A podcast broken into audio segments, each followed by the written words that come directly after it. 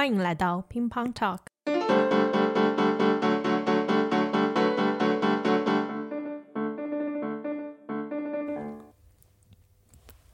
大家好，欢迎收听乒乓 Talk，我是慧，在这里我们与个体对话，用具体经验呈现在德国的跨文化日常。今天在节目里和我交流的嘉宾是小龙，在我听来，他在欧洲和中国学习、工作、生活的经历，仅仅从地点上就充满了我个人很向往的可移动性。他在中国、德国、荷兰三个国家的高校就读过。完成博士学业之后，现在就职于一家德国电网公司。小龙可以介绍一下自己吗？好啊，感谢会。嗯，大家好，我叫小龙。嗯，今年的话是三十二岁。我大概是在二零一一年的时候完成了国内的本科，然后直接到这边柏林工大做一个双硕士的交换项目。那之后的话，就是跟欧洲算是结下了这个不解之缘呢。在一六年的时候，拿到了荷兰一所大学的 offer，在那边读博读了几年，毕业之际，反正找到了这样一个机会，再回到了德国。那现在是在一家电网公司，呃，去任职一个资产组合经理。哇哦，非常欢迎。首先，我想问一个我个人非常感兴趣的问题：嗯，你在这么多国家生活过，也跨国搬过很多次家，这种是。移动性很强的生活方式是你在享受并且主动选择的吗？还是目的导向性比较强？选择去哪儿主要取决于学业和职业发展。嗯，half half。刚开始的时候，我是非常向往这种流动性跟这种不确定性的。比如说，刚刚到柏林的时候和刚刚到荷兰的这段时间的话，是非常兴奋。那对我来讲，就是去。把整个自己的一个视野打开，这样子的方式我是非常喜欢的。那到后面也会有一些就是不得不的一些搬家，比如说学生宿舍到期了，那就没办法，对吧？或者说确实是因为工作、学业不同的一些关系，有一些是没办法的一个搬家，对，嗯，对。但是有一个 trend 很有意思，我的搬家意愿从刚开始到现在会变得越来越小，因为真的很麻烦，嗯，是其一。其二的话，嗯，你搬家了之后，你整个那个圈子要重新建立的。对对，那这个也是每次是一个很很疼痛的一个过程。你之前搬家主要都是，或者你体验过不同的方式吗？用火车、坐火车搬家，或者是开车，或者是全都有了。我在德国也搬过好多次家。哇，对，因为工作或者学业的原因。嗯嗯，然后我搬家到目前为止主要都是坐火车的方式。刚开始的话，我可能也是坐火车搬家，像之前从柏林搬到代尔夫特，那是一个荷兰的小城，也是有一个就是嗯高校在那边，坐六个小时火车，然后带着大大小小一些箱子，再加上一台自行车。哇，对，跨国搬家也是可以坐火车实现的，没问题啊。以前我会非常兴奋，就是如果能搬到一个新的地方，结识新的人，嗯，可能也是随着可能。年纪大了，还是说，嗯，自己的阅历增长之后，我更希望自己能在某一个地方沉淀下来，在当地的话，就是有一个固定的社交圈子，而不是说就是两年打一枪换一个地方，也是头一次有这种感受，说我想找个地方定居下来，call it home。从那个时候开始，如果我真的不需要隔一段时间就搬家了，我会更愿意去买一些小小的纪念品啊，装饰一些房子啊。就可以留下一些回忆，把回忆搬家是很困难且很累的一件事。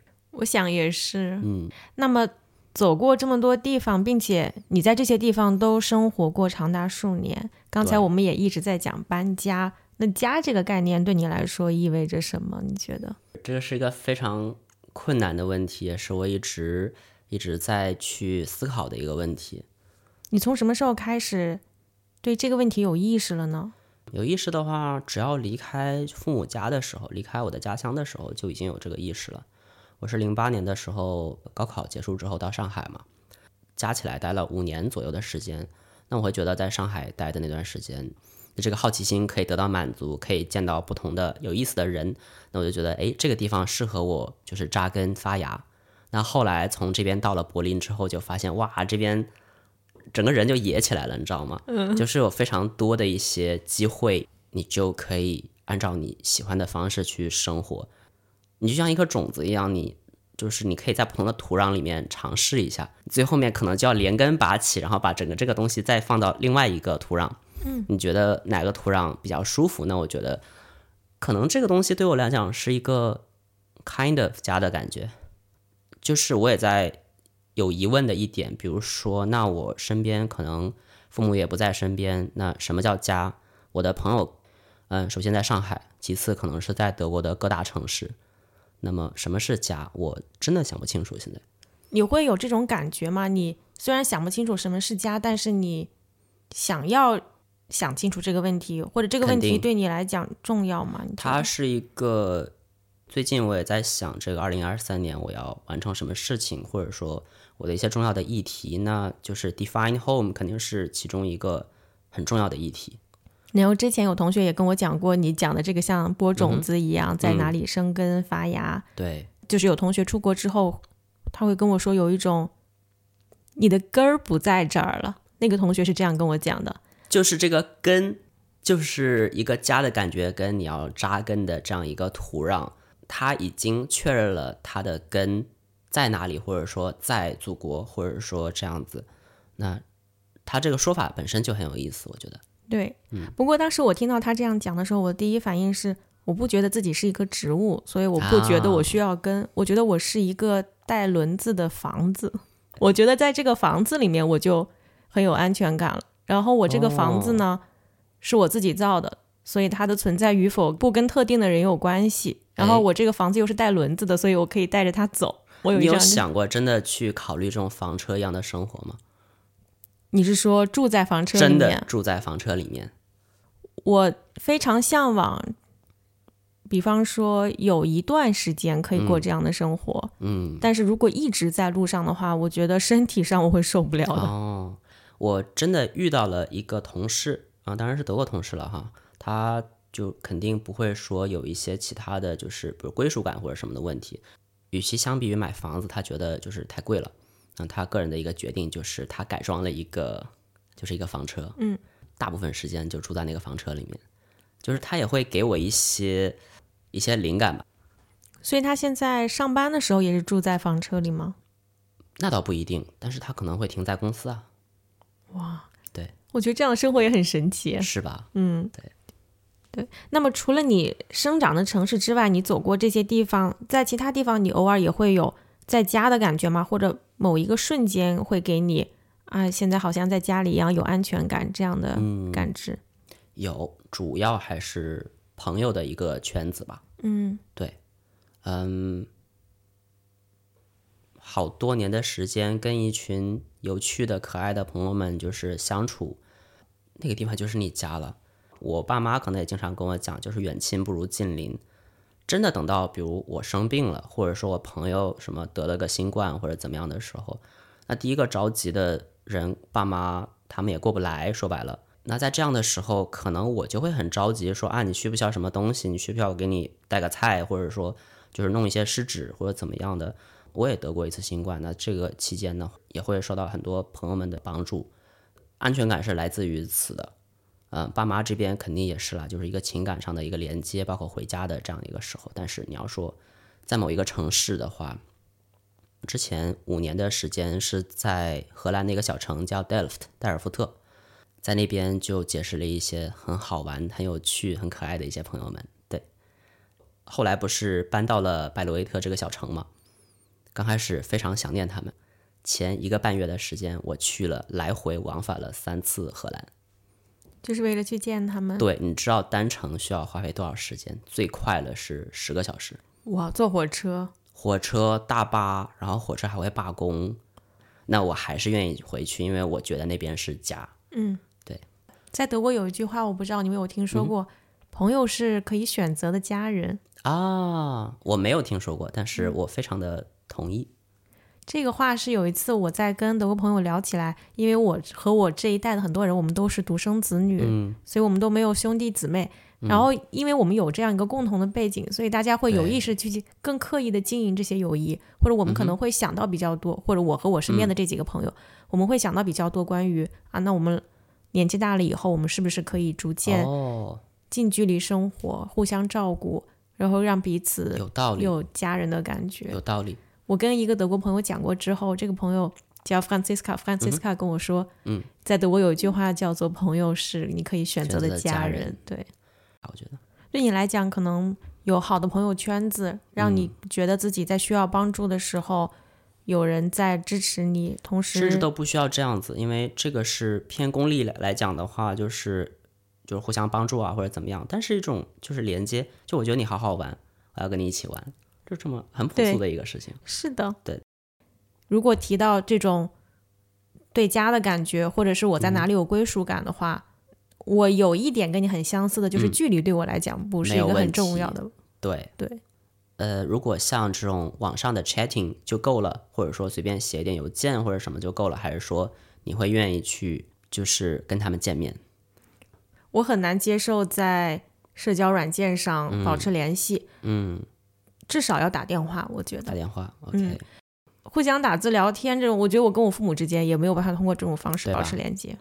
对，也可能别人有擅长这种方式啊。我是嗯觉得，对我来讲，最重要的首先一直都是我生活的这个地方方圆五公嗯里范围之内。当然，我不可能说我每次去一个城市，就像你当时做的选择，可能也是因为学业或者工作的原因，嗯占了比较大的比重。那我去这个地方，可能有超过一半的原因不是我自己选择去的，而是我选择了这个机会，然后这个机会发生在这里。但是尽管如此，到了这个地方之后，我还是会觉得，那我在这里度过的每一天也是我自己的生活，所以嗯我想尽可能的把每一天都经营好，因为。如果这是很糟糕的一天，或者是很嗯糟糕的一年，损失最大的人是我自己。那肯定这些东西。是嗯，然后我就会每次尝试在我在的这个地方认真经营我的生活。骑自行车的这样一个距离，对，它差不多是这样。对，呃，对，我们俩刚才分享了关于在国外生活对家的理解和感知。嗯，在我看来，你现在这个阶段就有更多规划未来几年生活的一个依据，因为接下来在哪里工作，在哪里长期生活这些问题，决定的主动权更多在你自己手中。对，这个你要意识到这一点。其实现在在我的那个背包里面，还有我现在的一个 brainstorming，我今天要今年要做什么，做一个小小的规划。然后到后面发现，哇，我写了十条，这每一条都是要人命的。要人命，你的意思是要花很多时间，还是对我要搬家，比如嗯我要去学一门新的，就是考一门新的证书，嗯？包括就是一些职业规划，包括一些其他的发展什么的。那么你在这么多城市生活过，在你看来，嗯不在自己的祖国，而在其他国家、其他城市展开和建立生活，和这个社会和你身边的社会产生嗯连接，大概是一个什么样的过程？或者换句话说，接下来你又要换一个新城市，或者对你来讲不是完全新的城市生活，那么你会如何建立自己在这个城市的生活秩序？从哪一步开始？可以从非常微小的行动说起。嗯，我在上海的时候还没有太开始，那个时候可能是脱离于爸妈，脱离于自己的一个呃故乡，但毕竟作为学生来讲，能做的东西不多。到了柏林之后，就跟你说的一样，每天晚上八点把门一关，就是纯自己的世界，很安静，安静到吓人。那个时候你就真的要去想想说，诶，怎么样规划这个生活？我自己到底想要什么？非常接地气的，就是我明天想吃什么东西。就是当时两年的时间，我去了二十几个欧洲国家，对，因为真的很好奇，就就出去走走。包括就是我要去再认识一些其他的人，就是逛哪些场子，然后也被我的那些 spark partner 就带到柏林的夜店去。然后过去之前跟他一起做了寿司。我们去夜店的时候其实是背着一个电饭煲进去的。对，然后那个安保当时就就吓坏了，说这是啥？我们说 rice cook，那比方说，你现在接下来要去到这个城市，你会先从哪里开始建立自己的生活圈子？人，我打算之后怎么样经营自己的一个嗯圈子，包括我在哪些地方会比较 active，我在哪里会遇到一些能能级、能量比较高的人，因为我喜欢运动嘛，那可能就会去攀岩馆、报石馆，因为给我的印象里面也是我在这里会更容易的找到就是跟我志同道合的人，因为我已经到过这个城市。在那边生活了接近三年，所以我知道 what Berlin has to offer。对我大概也有同样的感受，是从人开始的，尤其是从身边的人开始的。那肯定对，而且我在一个小乡村学到的一条就是嗯，我自己的经历哈，我会非常刻意的和我住的这个地方身边的人嗯展开连接。具体包括，比方说，我如果住在一个面包房旁边，嗯，我就会经常去这个面包房，哦，然后和这个面包房的熟客或者是老嗯板逐渐变得面熟，然后嗯开始聊天，然后开始了解啊这个街区是怎么样的一个状态。哎，我之前就有同样的一个想法，只不过没有实施成，因为我楼下就是个面包房。后来由于种种原因吧，可能就没有成型。当然我，我很欣赏你这样一个尝试。对，对我来讲很重要的就是，不管我生活在地球上的哪个角落，我想知道这个角落具体哎是什么样子的。对，对，这是我建立自己生活秩序的一个方式。因为我嗯以前工作的那个地方。人很少，就像我说的，嗯整个村子也只有七百多人。有时候我会觉得我好像是一个公众人物，对啊，因为大家都认识我。对的，所以这是我当时在从这段经历当中总结出来的一种建立生活秩序的方式。嗯，我先通过我生活的不同点，比方说，我一定会去面包房，我一定会去学校，一定会去食堂，一定会去健身房以它，为一个就是开始的一个点，切入点。对，没错，然后去连接人。嗯然后我们今天也分享了很多关于生活方面的经历和经验。嗯哼，那么根据我们两个的体验，无论在哪里开始新的生活，都需要一个锚点，可能对，因为是学业，或者是伴侣、家人，或者是对你来讲，可能就是一份工作左右了你的选择。当时，当时是这个样子的，毕竟刚毕业嘛，即使是博士毕业了之后，也是嗯零工作经验，在这样的情况下是比较被动的。包括长远来看，就是这样一个发展对我来讲是比较重要的。我觉得以工作为准，然后先去搬到了这个地方。但是时间长了之后，我就会觉得，嗯，行，我大概知道我想要什么了，尤其是在生活的方方面面。那么这个城市可能给不了我，在这样的时候，我觉得需要重新评估一下，说我想要什么样的生活，在哪里更大概率的会碰到好玩的人，或者说我想要的生活状态。思考了一下之后，就发现，哎，我可以，我有一个目标了。我想柏林为什么会是一个好玩的地方？可能像你这样好玩的人都会选择去那个地方。这是一个最好玩的事情，就有点像什么，呃，之前有个开玩笑的话，像他叫说 “good girls go to heaven, bad girls go to Berlin”。那其实 bad boys 或者说就是会有一些想法的，愿意去尝试一些很新的东西的人，他会聚集在嗯、呃，比如说某一个城市，或者说就是某一个群体。那么到那些群体，自然就会更大概率的遇到好玩的人。接下来有一些非常实际的问题，非常实用的问题。嗯哼，我想包括我在内的很多在德国的中国同学，对你在德国的工作经验也很感兴趣。你现在大概是在哪个领域工作呢？我现在应该大的方向是在能源领域。我的公司的话是一个在德国的输电网公司，那可以理解成这样一个 infrastructure，或者说这种就是固定资产，或者说是一个相对于国内来讲更像一个国家电网这样一个位置。然后这个工作内容和你当时学习的专业 是有 Gute Frage，非常有意思的问题，其实没有特别大的一个连接。确实，我在本科跟硕士期间学的就是电气工程，所以我跟这个输电网会有一个最基本的一个认识，这个没有问题，而且对我有很大的帮助。但是我现在做的这个所谓资产管理呢，其实就是告诉呃你的这些就是投资人，对吧？就是 in-house consulting，差不多做这样一个事情。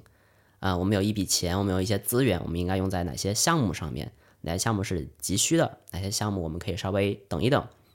咨询对，其实我们做的还是个 internal consulting，帮我们的公司或者是帮整个的德国去建造二零四零年、二零五零年的这样一个电网。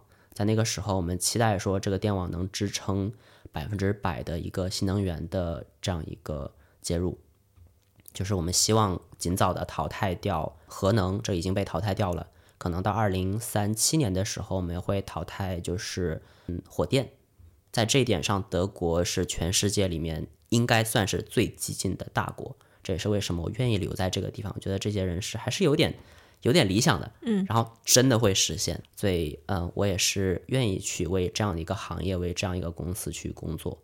听起来你的工作不仅能解决温饱问题，同时还带着理想主义的色彩。对，我觉得这一点上对我来讲是比较重要的，尤其是你说对于我们，比如说华人的留学生群体，嗯，你既然到了德国，嗯。相比于中国或者说美国的话，其实他的收入还是比较平均的，不会说就是拔高特别多或者怎么样。在这样的情况下，你还是找一个自己觉得很开心的工作，或者说有一个自我实现的一个工作，对个人来讲是比较重要的。然后我刚才也想到一点，关于你找工作，就是关于你现在工作的领域和你之前学习，嗯，并不直接对应的这一点，这是我自己的一个。观察就是，如果你保持一个开放的心态，也包括对于学习的一个开放的心态，其实有很多工作是可以大胆去尝试一下的，不需要太不需要提前考虑这个工作和我所学的内容好像并不百分之百匹配，那我是不是不敢去找这样的工作？那我觉得这个 half half 就一方面的话，这个我觉得是纯是我们两个人就是给观众的听众的一个私货哈。我是同意这一点的，尤其是这些软实力，包括一些社交，包括领导力这些的话，肯定是 learning from the job，这个没问题。这是你在工作之前就有的感受，还是现在的体会？嗯，之前也会有很多人跟我去讲，但是在一年快一年半的这个工作过程当中，会有很深的一个体会。当然呢，我最近也在回想，因为毕竟我现在也是博士毕业，那么我做的那个方向。包括它的一个沉没成本是很高的，同时你要积极的去想这个问题。我可能在另外的一些岗位里面，我可以去给这个社会贡献的更多。那么在这样的一个条件下，我在考虑我现在在做的事情的一个可替代性，包括我之后我能不能对我个人的一个长期发展和我对一个社会的贡献是怎么样的？我真的要再认真思考一下，说就是这个岗位是不是真的适合我。我是不是可以去做一些其他的事情，包括在这个公司内部，就我愿意去去建造这样一个就是电网，对吧？或者说就是至少给我们新能源的这样一个接入，嗯，添一份力，我觉得自己就会有开心。但是说具体在哪里可以更多的实现这个事情，我还在探索。嗯，对你刚才提到一个很有意思的说法，你说为这个社会做贡献。因为我当下生活在德国，那么我的重心也在德国，我会希望帮这个国家去去建造一个很坚强的、很 nice 的一个电网。那么如果以后我决定回到国内，那那个地方就是我的家。那么我会去在当地去为这个社会去做点什么。那么一个非常现实的问题，这么理想的工作，你是通过什么渠道求职的呢？在欧洲，这老生常谈了。怎么去找工作嘛？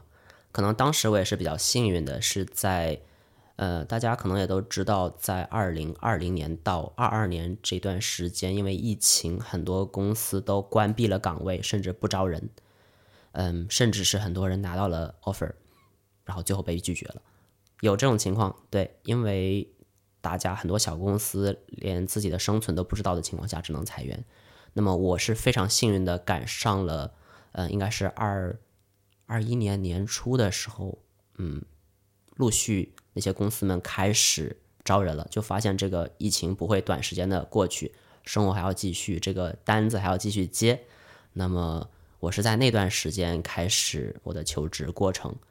嗯，你说具体怎么找到了这个岗位？第一个，我也是大范围的去找了，这一点上应该跟其他的求职的一些伴就是小伙伴们没有什么区别。但是更多的就是人脉，这个在全世界都是通用的，可不止在国内。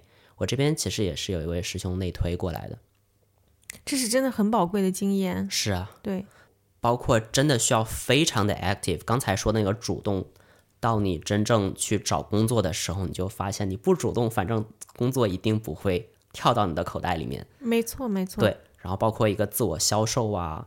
怎么样作为一个就讲故事，包括就是你怎么样去在一个尤其是疫情期间面对一个屏幕，让别人去呃 überzeugt，对吧？啊，你的面试是在网上进行的？我们是在网上进行的，因为那个时候疫情还没有结束。那之后的话，可能更多的是我本来也是一个线下的这样一个人，对我在线上可能表现并不会很好。在这样情况下，你更需要就是说一个，就是说一个网络社交网络，包括熟人，这就不只是说很简单的熟人，是是我愿意去帮你做一个内推的这样一个比较强的连接。所以我觉得，作为就是刚刚马上要毕业的这些呃学弟学妹们，我个人的一个建议也是。去跟你们熟悉的学长学姐，甚至是你在 LinkedIn 上找你学校的校友，或者说你们行业的一些朋友们，就跟他去约 Virtual Coffee，这个真的特别特别有帮助。首先，在我做好了被拒绝的准备，也就是说别人可以拒绝我，对啊，这不会影响到我对自己的判断。在我有了这个心理基础首先要有这个判断，就是你要有自己要足够的强，有一个就是比较强的心脏，之后才能。你的表现也会更好一些，没错，对。然后在这个基础上，就大胆的去尝试，只要讲礼貌。我的经验是，首先要认清自己，认清自己，包括这是最重要的。对，认清自己，包括知道自己的能力，知道自己的兴趣爱好，然后同时也要知道我能够承受的范围是多少。如果我收到三次拒绝，我是不是就不敢再往下继续尝试了？嗨，在这一点上。我之前也收到了特别多的拒信，因为也海投了一些。呃，有两个建议啊，给学弟学妹们。第一个的话是，海投它的效果其实并不一定好，它就是大海捞针这个样子。你随便投，人家也随便面你。那么我最后面就是最后面我可能比较幸运，我拿了五个 offers。那这些 offers 都是我非常精心的用一整天的时间去打磨我的简历跟 motivation letter。你用的时间越多，那他们是能看得清楚的，大家眼睛都是雪亮的，这是其一。就是相比于海投，我个人可能更加就是倾向于说找一些专业的一些呃 career development，在不同的大学、不同的一些包括一些私人机构，他都会提供这样一个机会，他会帮你去分析你是一个什么样的人、什么样的性格，你适合什么样的一个角色，在一个呃团队里面，包括甚至你可能。更适合做咨询，或者更适合做一个科研人员，也会有一个综合的评判。然后同时的话，就是去花很大的精力去呃申请一个你非常心仪的岗位，我觉得这一点是值得的。第二点的话，你说嗯拿三个拒信就就很不知所措了。我拿第一个拒信的时候也是非常难过的，当时也是一个德国公司，也是非常感谢说他给我这样一个机会。当时德语也开口脆，对吧？好几年没说了啊，这样果不其然收到一个拒信，然后就受到很多打击。当我收到第三封拒信的时候，我也是一个反应，那就遇到了一位就是 colleague，嗯，他也是刚刚找到工作。他说，一般很多人都是在收到第六十封拒信左右的时候会拿到第一个 offer。那这样想想的话，诶，那我就说行，我攒到六十个神龙。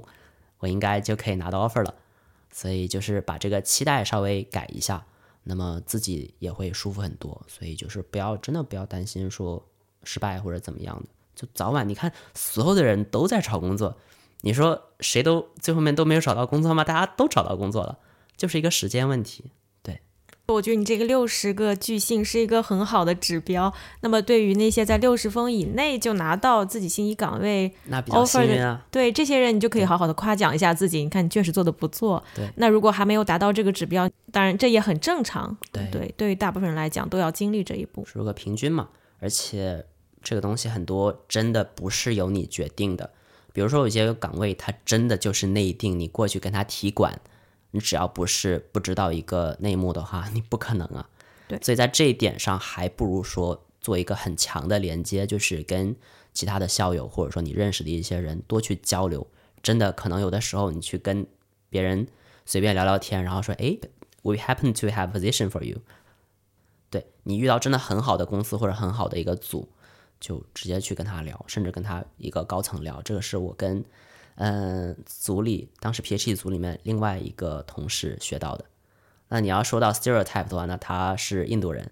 那你也知道，就是很多人就是说印度人之间一个抱团啊或者怎么样，但是他们真的比我们或者说比其他甚至欧洲人做的好的一点，networking，这个是值得我们去学习的。是他教我说哦，去跟别人约 virtual coffee。我也是跟像我们电力行业有一个这种呃有一个组织叫 NSOE，他们在布鲁塞尔是跟欧盟这边有一个很强的连接，就是每个公司都会在那边有一个呃有个 stake 或者说呃议题，对，跟他们聊一下之后，就是会豁然开朗，对，也会有这样一个经历。对，就是在遇到强人的时候，不要首先得到一个心理结论是他好强，我好弱，而是他是一个强人，我。有这么难得的机会，离他这么近，让我看看我从他身上学到什么。对这一点是我觉得很期待，说就是其他的，尤其是华人会比较 shy 的这些学弟学妹们可以尝试的一点，需要一点点的不要脸。对，嗯，而且就是很多人其实这样子，刚开始我会觉得还是一种人情交换的感觉，就是说啊，我能给你带来什么，然后你能你能给我获得这么多信息，我觉得很愧疚。他后来就觉得，其实很多人真的很 nice。包括我也会时不时的，就是会有一些学长、学弟、学妹们，然后我也会参加一些这种就是呃互助的一个活动或者什么的，就是作为可能刚刚过来的研一的小朋友，他们就是说在呃一个个人生涯，包括就是怎么样在德国生就是扎根这些方向上，我也会偶尔的就给他们一些指导什么的。就是不是说我从里面想要要什么，就是现在呃换了这样一个呃视角之后，我就发现其实就真的就是有些人比较 nice，你你只要去向他求助或者怎么样，他会愿意跟你分享。尤其如果你认识这个人，或者说你跟他是校友，有一个维度的连接啊，其实大方的去问。没错，就包括这次小龙来参加我们的节目也是，我主动去问他可不可以，他也很大方很。欣然接受我们的邀请来分享他自己的经历，也是，反正就觉得很有意思啊。我个人也是很喜欢这种就是 culture exchanges，对我会在不同地方的德语角也好，中文角也好，就是会比较 active。对对，在这边也会更大的，就是我刚才说的，会有一些不同的场合，你会遇到更多 open-minded guys and girls。我经常会想这么一句话：只有在冒险的路上，你才会遇到热爱冒险的人。对或者反过来也是一样，如果你是一个喜欢居家、喜欢保守的人，那你就在保守的路上也会遇到志同道合的人的。也不一定遇到志同道合的人，你只要觉得这种生活你很喜欢，你很舒坦，那我觉得也没有必要。刚开始我很，因为我是个非常外向的人，我也喜欢拉这些宅男宅女们就是出来，我会拉他们到攀岩馆。其实他们真的喜欢吗？